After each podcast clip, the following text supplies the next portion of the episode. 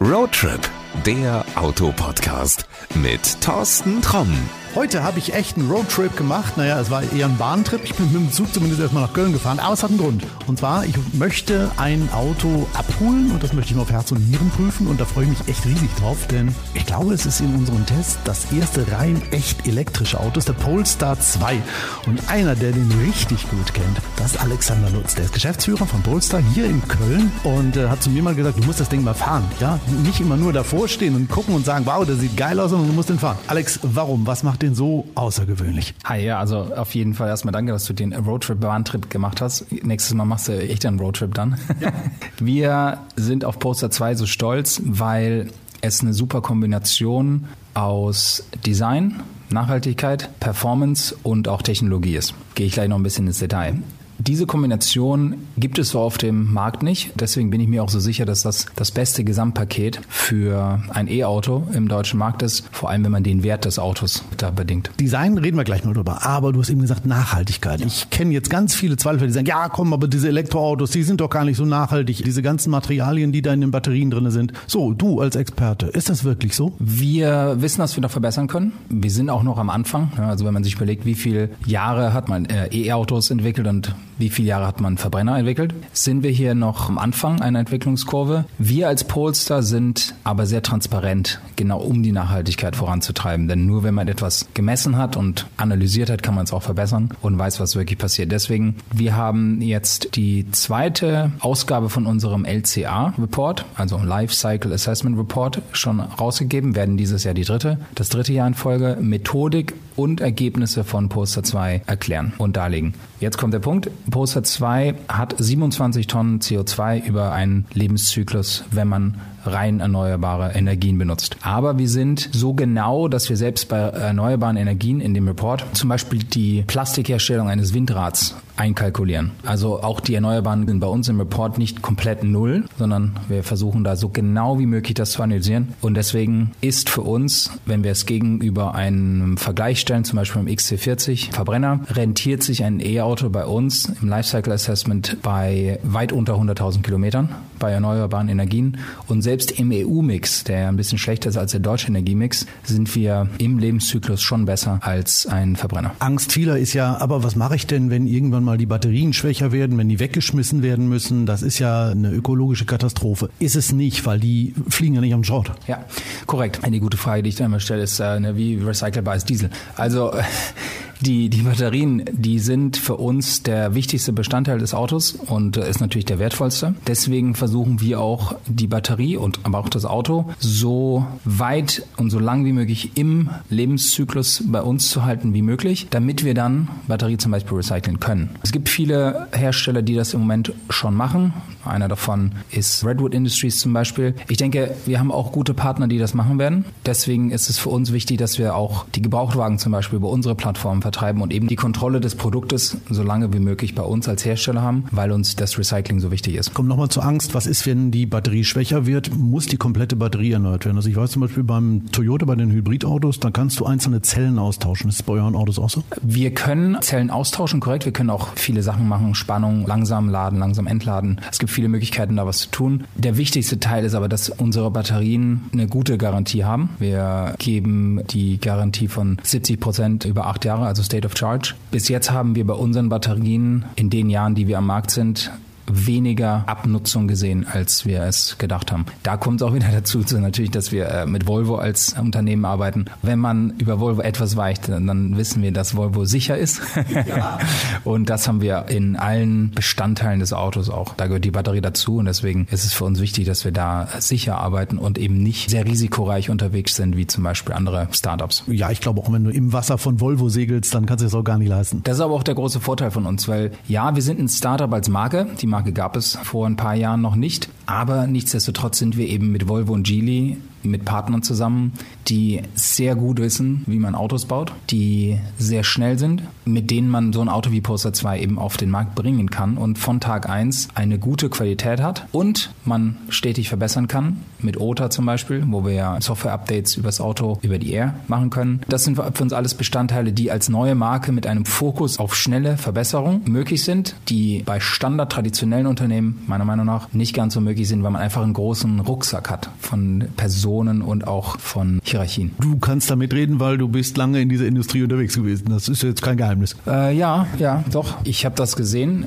Da ist Polestar anders. Wir sind natürlich auch kleiner, aber wir haben sehr klare Fokusse bekommen und die sind nicht bei uns irgendwo geschrieben und gucken uns die ab und zu mal an, sondern die sind wirklich intrinsisch bei uns. Mitarbeiter werden auch deswegen eingestellt, weil sie nicht nur das machen, sondern das auch sind. Also der Nachhaltigkeitsdrang, der Verbesserungsdrang und generell, ich glaube, Autoenthusiasten sind wir alle. Ihr seid alle ein bisschen verrückt im positiven Sinn. Äh, puh, weiß ich nicht. Also, kann, ich, kann ich bestätigen. Also mit allen, mit denen ich bis jetzt geredet habe, du musst sie auf das Thema ansprechen und sie brennen. Das ist bei dir das Gleiche. Okay, gut, dann nehme ich das mit. Da kann ich dir recht geben. Ich spreche für die Firma, ja. Sehr cool. Polestar 2. Ich sehe relativ häufig Werbung für das Auto. Jetzt auch da, der kommt der Skeptiker raus und sagt, ja, ja, Werbung machen sie alle, aber liefern können sie nicht. Wir können noch liefern. Ich glaube, das haben wir bei der IAA sogar besprochen. Ja. Wir sind ein strategischer Markt. Wir sind eine strategisch wichtige Firma für die Gruppe Geely und wir können liefern, auch dieses Jahr. Was für uns sehr wichtig ist, dass man weiß nicht genau, was die Zukunft bringt, vor allem in Deutschland mit äh, Elektroboni etc. Und das ist auch für uns wichtig, das nochmal zu sagen, dass wir einfach ein tolles Gesamtpaket haben, was du gleich fahren wirst. Ja. und, und die Zuhörer auch ganz leicht fahren können, wenn sie auf Poster.com Probefahrt buchen. Das können wir von Stunden über ein Wochenende machen. Also Zeitraum ist sehr offen. Liefern können wir dieses Jahr und liefern werden wir dieses Jahr. Das heißt also, wer jetzt überlegt und sagt, ich warte auf meinen Firmenwagen, soll irgendwann nächstes, übernächstes Jahr kommen. Da gibt es echt wirklich momentan horrende Lieferzeiten, nicht nur bei Elektroautos, auch bei Dieseln, Benziner. Ist der Polestar 2 auch für solche Menschen wirklich eine Alternative? Also ich sage jetzt mal wirklich für Vielfahrer. Unsere Meinung ist ganz klares Ja. Wir haben Personen, die das Auto wirklich viel fahren. Also ich spreche über Taxiunternehmen. Die haben Laufleistungen, äh, die gehen über die 100.000 im Jahr. Wir wissen, dass es funktioniert, denn heutzutage sind wir schon an einem Punkt angekommen, wo man eine realistische Reichweite von 400 Kilometern, die lotet man zwar vielleicht einmal aus, also sagen wir mal, du hast ein 800, fährst 800 am Tag, aber da musst du eben ein, zweimal laden und das kann man heutzutage schon schnell genug. Also für, sagen wir mal, Vertriebler, die Außendienstler, die viel fahren, ist ein Polestar 2 ein Auto, was benutzt werden kann ohne große Einschnitte zu machen. Man muss aber eine kleine Veränderung machen. Ne, die Ladestops kann man aber auch benutzen. Also es ist ja nicht so, als würdest du nichts machen können beim Ladestopp. Du kannst ja arbeiten, du kannst Calls machen, du kannst was essen. So mache ich es auf jeden Fall und das funktioniert blendend. Ja, aber jetzt sind wir unterwegs. Wir müssen jetzt meinetwegen von mir aus von Detmold dringend nach München. Einmal zwischenladen, okay. Aber A, wo mache ich das? Also wann weiß ich, wo ich am besten in Anführungsstrichen tanke? Und wenn ich da ankomme und die Säule ist besetzt, was dann? Wir haben viele Möglichkeiten. Nummer eins, die A Better Route Planner ist eine App, die sehr gut kalkuliert, wo man laden kann. Mhm. Viele davon sind auch Echtzeitinformationen zu, ist da jetzt jemand, ist die Ladesäule belegt, hat sich die jemand reserviert etc. Und mit Google, was wir ja an Bord haben, unser Infotainment ist ja das erste Infotainment, was von Google gebaut wurde, haben wir zwei Top-Partner, die das Laden einfach machen und dann, also Ladeplanung einfach machen und dann haben wir mit Plugsurfing eine Kooperation, wo wir auf über 250.000 Ladepunkte in Europa zugreifen können, einfach mit der Karte oder der App benutzen. Ich weiß, es gibt viele Vorurteile der Elektromobilität gegenüber. Ich weiß auch, dass es sich Horrorstories gibt ne, über alles. Aber wenn man es mal wirklich probiert hat und in Deutschland mal ein Wochenende Poster 2 testet mhm. und das wirklich mal erfährt, nicht nur das Auto, sondern auch das Laden, dann bin ich mir sicher, dass danach diese Vorurteile wegkommen. Ist das Argument ja immer, ja, wenn ich tanke, dann fahre ich irgendwo hin, zahle mit Bargeld, zahle mit Kreditkarte, fertig. Das kann ich elektrisch nicht oder noch nicht. Also Bargeld ist schwierig, ja. Aber ich, ja. Bargeld in Deutschland ist äh, beim Laden schwierig, ist aber auch ein bisschen was von der alten Zeit, ganz ehrlich. Ja, also, Na gut, dann nehme ich die Kreditkarte. Aber kann ich ja. überall an, an den Ladesäulen mit Kreditkarte zahlen? Nee, sofern ich weiß. Nicht an allen, aber an den meisten. Du kannst unter Umständen, musst du die Kreditkarte in einer App hinterlegen, aber du kannst mit einer Kreditkarte bezahlen, ja. Also du meinst, wenn ich jetzt losfahren würde, ähm, ich nehme mal an, das Auto ist jetzt vollgetankt, aber er wäre es jetzt nicht. Ich würde aus Köln rausfahren und müsste dann tanken. Ich habe noch nichts. Was muss ich machen? Du kannst zum Beispiel die App Plugsurfing runterladen. Du hinterlegst deine Kreditkarte oder auch EC-Karte und dann kannst du mit der App die Säule Säule freischalten. Egal welche Säule oder muss ich dann auch wieder gucken? Also ist das so ähnlich wie wenn ich, was weiß ich, eine, eine Aral-Tankkarte habe, da kann ich auch nicht bei Shell mit tanken? Nee, das ist ein bisschen übergreifender. Also du, man muss sich überlegen, Plugsurfing ist ein Mittelmann, der die Zugänge er ermöglicht mhm. für, für Laden. Das heißt, ob man jetzt ENBW, Fastnet, Ionity, Plugsurfing ist diese Zugangskarte. Man kriegt auch eine Karte, wenn man will, so ein RFID-Chip oder eben übers Telefon und damit kann man dann die Säulen freischalten. Also es ist ein Mittelmann, der dir die Zugänge für viele der Stationen und Betreiber ermöglicht. Ich werde das ausprobieren und berichten, wie das funktioniert. das ist am besten. Wie oft bist du liegen geblieben? Ich bin noch nie liegen geblieben. Glaub mir, ich habe es provoziert. Also dann äh, bei 5% sagt man sich, okay, jetzt müsst ihr mal laden. Das habe ich ein, zwei Mal gemacht, wo ich auf wirklich 1% runtergefahren bin. Ja, äh, gut, man kann selber mit dem Risiko umgehen, wie man das macht, aber das habe ich auch bei Verbrennern auch so gemacht. Also ich habe das mal mit einem Plug-in-Hybriden gemacht mhm. und ich hatte irgendwie 30 Kilometer Restreichweite bis zur nächsten Tankstelle und bin dann mit angeklappten Spiegeln, mit Klimaanlage aus, hinterm LKW hergefahren und ich sage dir, es ist kein schönes Gefühl. Ja, kenne ich. Angeklappte Spiegel habe ich noch nicht gemacht. Gut, muss man auch bei Polestar 2 nicht unbedingt, weil ja, ne, du weißt, designt für rahmenlos. Aber ja, ich bin auch ohne Klimaanlage, ohne alles, habe sogar das Radio ausgemacht, Licht innen gedimmt mit dem kleinen Regner, alles. Also ja, aber es, ich habe es geschafft, kein Problem. Sollte man aber nicht machen, muss jetzt nicht unbedingt sein. Nee, du, ich habe es halt, ich wollte es mal herausfordern, gucken, was passiert. Aber auch hier, ich glaube, da gibt es auch Vorteile. Ne? Also wenn man mit einem Elektroauto liegen bleibt, dann ist das nicht der Super-GAU und das war's. Ne? Also das ist eine relativ einfache Sache. Man kann ADAC kontaktieren und dann wird er entweder nachgeladen oder man wird mitgenommen. Äh, klar, ich wünsche es niemand, das zu erleben, aber das ist sehr ähnlich, wie wenn man beim Verbrenner kein Benzin mehr hat oder, oder Diesel. Ich dachte, du sagst jetzt auch einfach mal eine Probefahrt buchen am Wochenende, nicht nachladen und dann liegen bleiben. Ja, was haben wir denn sonst noch so an Sorgen und Ängsten? Der Wiederverkaufswert bei diesen Autos. Oh, Elektroautos, das ist ja grottenschlecht. Ist das so? Also wenn ich so einen Polestar 2 jetzt kaufe, kann ich mir dann sicher sein, dass ich in drei Jahren nichts mehr dafür kriege? Nee, überhaupt nicht. Ganz im Gegenteil. Die Restwertstudien, die wir gesehen haben, zwei davon, einmal DAT, dann der zweite Schwacke, zeigen, zeigen, dass Polestar 2 sehr, sehr weit oben ist und eines der wertstabilsten Autos am Markt ist. Das ist ein Erfolg von Polestar 2. Ne? Aber auch hier wiederum, wir sind ein Startup, der viel Qualität von Anfang an bringt. Da sieht man in Restwerten. Und auch hier ist es wichtig, dass man ein gutes Auto baut. Was ich damit meine, ein gutes Auto zu bauen, ist, das muss in allen Belangen ein gutes, rundes Gesamtpaket sein. Das haben wir mit Polestar 2 gezeigt. Das kann man alles nachlesen. Ähm, DAT und Schwacke, die beiden Reports gibt es zu ziehen. Darauf sind wir auch sehr stolz, ne? weil so ein Restwert beim E-Auto ist natürlich für die Zukunft sehr wichtig. Bin jetzt mal gespannt. Viele Leute sind wahrscheinlich oder hoffe ich zumindest jetzt schon mal neugierig. Ich werde anschließend auch nochmal berichten, wie es denn ist mit der Fahrt. Wer jetzt sagt, okay, ihr habt mich überzeugt, ich will jetzt mal ein Wochenende mit Nachtanken fahren. Was macht er? Wie kommt er an seine Testfahrt? Auch wenn er in Detmold wohnt? Es gibt viele Möglichkeiten. Einmal kann man zum Space gehen. Wir haben acht Spaces in Deutschland. Bald kommt der neunte dazu. Der einfachste Weg ist aber bei poster.com auf der Webseite zu klicken auf Test Drive. Geht relativ einfach. Man kann auswählen, ob man das für eine Stunde macht oder ob man eben ein Wochenende macht. Ja, wir machen Wochenende. Wir wollen ja nachtanken. Ja, gut, stimmt. Dann, gut, in einer Stunde. Nee, da musst du schon wirklich extrem schnell fahren. das ist 400 Kilometer Reichweite. Warte mal, ich versuche mal zu rechnen. Nein, das geht nicht. Das ist wirklich schwierig, ja, in einer Stunde leer zu fahren. Ja, da gehst du auf die Webseite, gehst poster.com, klickst du, glaube ich, vier, fünf Mal und dann äh, hast du deine Testfahrt reserviert. Und der sagt mir dann, wo ich den nächsten Partner habe. Ja, also man kann bei Spaces, wie gesagt, die Autos fahren. Wir haben aber auch Test Drive Hubs. Wir haben zum Beispiel in Freiburg einen, äh, einen Test Drive Hub aufgemacht, wo man das Auto fahren kann. Also wir sind da in Deutschland gut unterwegs, circa 30 Möglichkeiten, 30 Standorte, wo man Testfahrten machen kann. Die kann man buchen über die Webseite. Und wir haben den Powerstop in Eschenberg, wo wir mit Volvo zusammen ein äh, freies Laden haben. Das ist ein ganz neuer Laden. Erzähl mal. Ja, sehr cool. Da sind wir auch sehr froh, dass wir das umsetzen konnten, weil wir dort eine Präsenz haben, umsonst laden. Und beim Dinsler, der sehr guten Bäckerei, kann man sich auch noch ein bisschen Verpflegung holen. Wir sind da mit Autos, alle möglichen und äh, ist eine tolle Experience. Einfach mal vorbeikommen, umsonst laden, Poster 2 fahren und Spaß haben. Das ist für uns der Powerstop. So, ich äh, muss mal den Bogen schlagen. Du hast gesagt, kostenfrei laden. Ich war vor, das ist einige Monate her, mal bei Mitsubishi in Friedberg. Die haben ja auch die Möglichkeit, dass man dort frei laden kann. Und wenn du dir das anguckst, was da an diesen Ladesäulen steht, da stehen dann auch mal die Teslas alle darum. Ja,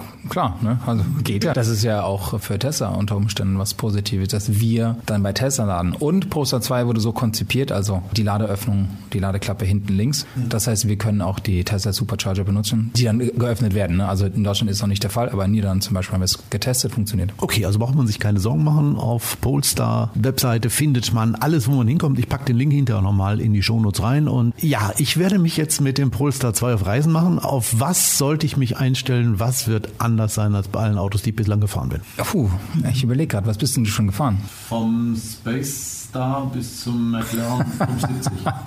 okay. Direktheit an einem 75S vielleicht dran. Ich glaube, wichtig ist, dass man bei Poster 2 merkt, wie fortgeschritten das Auto ist.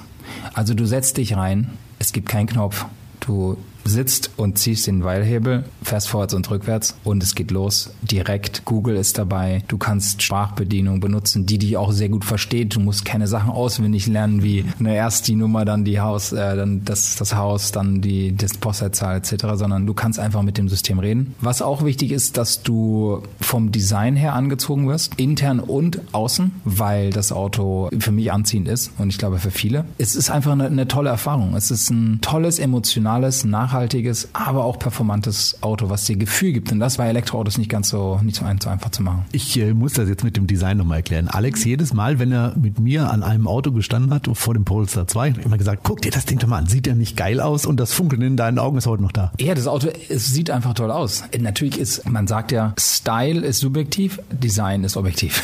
Und vom Design her ist Polestar 2 unglaublich gut gelungen. Das ist die Handschrift von äh, Thomas Englert, unserem CEO. Da sieht man auch, wie gut er ist und wie gut das auch umgesetzt wird. Weil ein Designteam ist normal nicht auf dem Level von CEO. Das heißt, viele der Ideen, viele der Designs verlaufen sich ein bisschen dann kommen die Kostenrechner, dann kommt Engineering, sagt, das geht nicht, etc. Und das ist bei uns nicht der Fall. Und das sieht man auch in den Autos. Deswegen ist mir wichtig, das zu sagen mit dem Design. Das soll es für heute erstmal gewesen sein. Alex, ich entlasse dich erstmal wieder in dein Büro, werde das Auto mitnehmen und werde dann gleich mal erzählen, wie meine Erfahrungen sind. In diesem Sinne, ich sage jetzt mal vielen Dank. Vielen Dank. So am Polestar 2 angekommen. Ja, das Design ist echt cool, aber darüber will ich heute echt nicht reden. Da müssen wir irgendwann mal eine eigene Folge machen und ich glaube, es gibt viel zu erzählen. Darum, es würde sonst zu lang. Heute reden wir da nicht drüber. Alexander Lutz hat ja gesagt, dass der Polestar 2 heute schon eine Alternative auch für Langstreckenfahrer ist. Und das will ich heute rausfinden. Bislang bin ich noch nie mit einem Elektroauto mehr als 100 Kilometer am Stück gefahren. Für diese Folge lade ich auch nicht bei mir zu Hause irgendwie an der Steckdose in der Garage, sondern nur an öffentlichen Säulen. So, los geht's, Tür auf, ab nach Frankfurt und hier ist auch schon die Zeitmaschine. Kuckuck, da bin ich wieder schnell auf den Tageskilometerzähler geschaut. Ui, 1832,4 Kilometer. Du siehst, der Polestar 2 und ich, wir waren richtig viel unterwegs. Frankfurt, Kloppenburg und auch Zwolle in Holland. Also alles das, von dem viele sagen, das kann man mit einem Elektroauto heute noch nicht machen. Doch, mit dem Polestar 2 waren diese Touren echt kein Problem. Ja, beim ersten Aufladen an einer Säule irgendwo vor Frankfurt war ich auch skeptisch. Geht das alles so easy? Wie lange muss ich hier jetzt rumstehen? Also, ich bin an der Raststätte aufs Klo gegangen, habe mir wegen des 50 Cent Gutscheins dann noch einen kleinen Snack gegönnt und bin dann wieder zurück ins Auto. Hat alles in allem ungefähr eine halbe Stunde gedauert und der Polestar 2 hat in der Zeit 30 Prozent nachgeladen. Ansonsten habe ich die Ladestops genutzt, um zu telefonieren, etwas zu schreiben oder eben um halt zu arbeiten. Das ist am Anfang vielleicht ungewohnt, aber Ladestops sind echt keine verlorene Zeit. Und ganz ehrlich, 700 Kilometer am Stück ohne Pausen zu fahren, das braucht doch heute kein Mensch mehr. Auch die Angst davor, keine Ladesäule zu finden, ist unbegründet. An Autobahnen überhaupt kein Thema. In großen Städten mehr als erwartet. Und auf dem Land, hm, ja selbst bei mir im schönen Lipperland, findest du immer eine Säule. Der Polestar 2 zeigt dir diese entweder mit Google Maps oder mit A Better Route Planner an. Das ist völlig easy und ich habe nicht einmal keinen Strom bekommen. Selbst in Holland mehr als genügend Säulen, auch abseits der Autobahn. Und wenn ich mir das alles so rückblickend anschaue, dann ist ein Polestar 2 bereits heute eine echte Alternative auch für Viel- und Langstreckenfahrer. Hinzu kommt, dass das Auto sehr viel fürs Geld bietet. Ich war mit dem Basismodell unterwegs und ich habe wirklich nichts vermisst. Top-Ausstattung, Top-Verarbeitung und ein geniales Design innen und außen. Also alle Daumen hoch. Ja, das war's eigentlich schon heute mit der etwas anderen Folge von Roadtrip, der Autopodcast, aber eine Rubrik, die darf nicht fehlen. Für wen ist dieses Auto geeignet? Ganz klar für alle, die Spaß am Design und an Technik haben. Aber auch, wenn du nur einen Dienstwagen suchst und bislang einen Audi A4 oder 5, einen 3er oder 4er BMW oder eine Mercedes C-Klasse gefahren bist, schau dir den Polestar an, fahr ihn, ganz wichtig, und dann entscheide selbst. Er kann sich locker mit den sogenannten Premium-Limousinen messen. Oder anders gesagt, der Polestar 2 ist in meinen Augen im Moment noch viel zu selten in den Fuhrparks zu finden. Denn das Auto ist innovativ, nachhaltig und es macht eine Menge Spaß. Aber es ist eben auch bezahlbar. Was ist, wenn du dein Auto nur privat nutzt und immer markentreu warst? Auch in diesem Fall ist Fremdgehen keine Sünde. Der Polestar 2 wird dich sicherlich positiv überraschen. Alle wichtigen Links, die findest du in den Show Notes. So, und das war's auch wirklich für heute. Bis zur nächsten Folge. Pass gut auf dich auf. Adios. Das war Roadtrip, der Autopodcast mit Thorsten Tromm.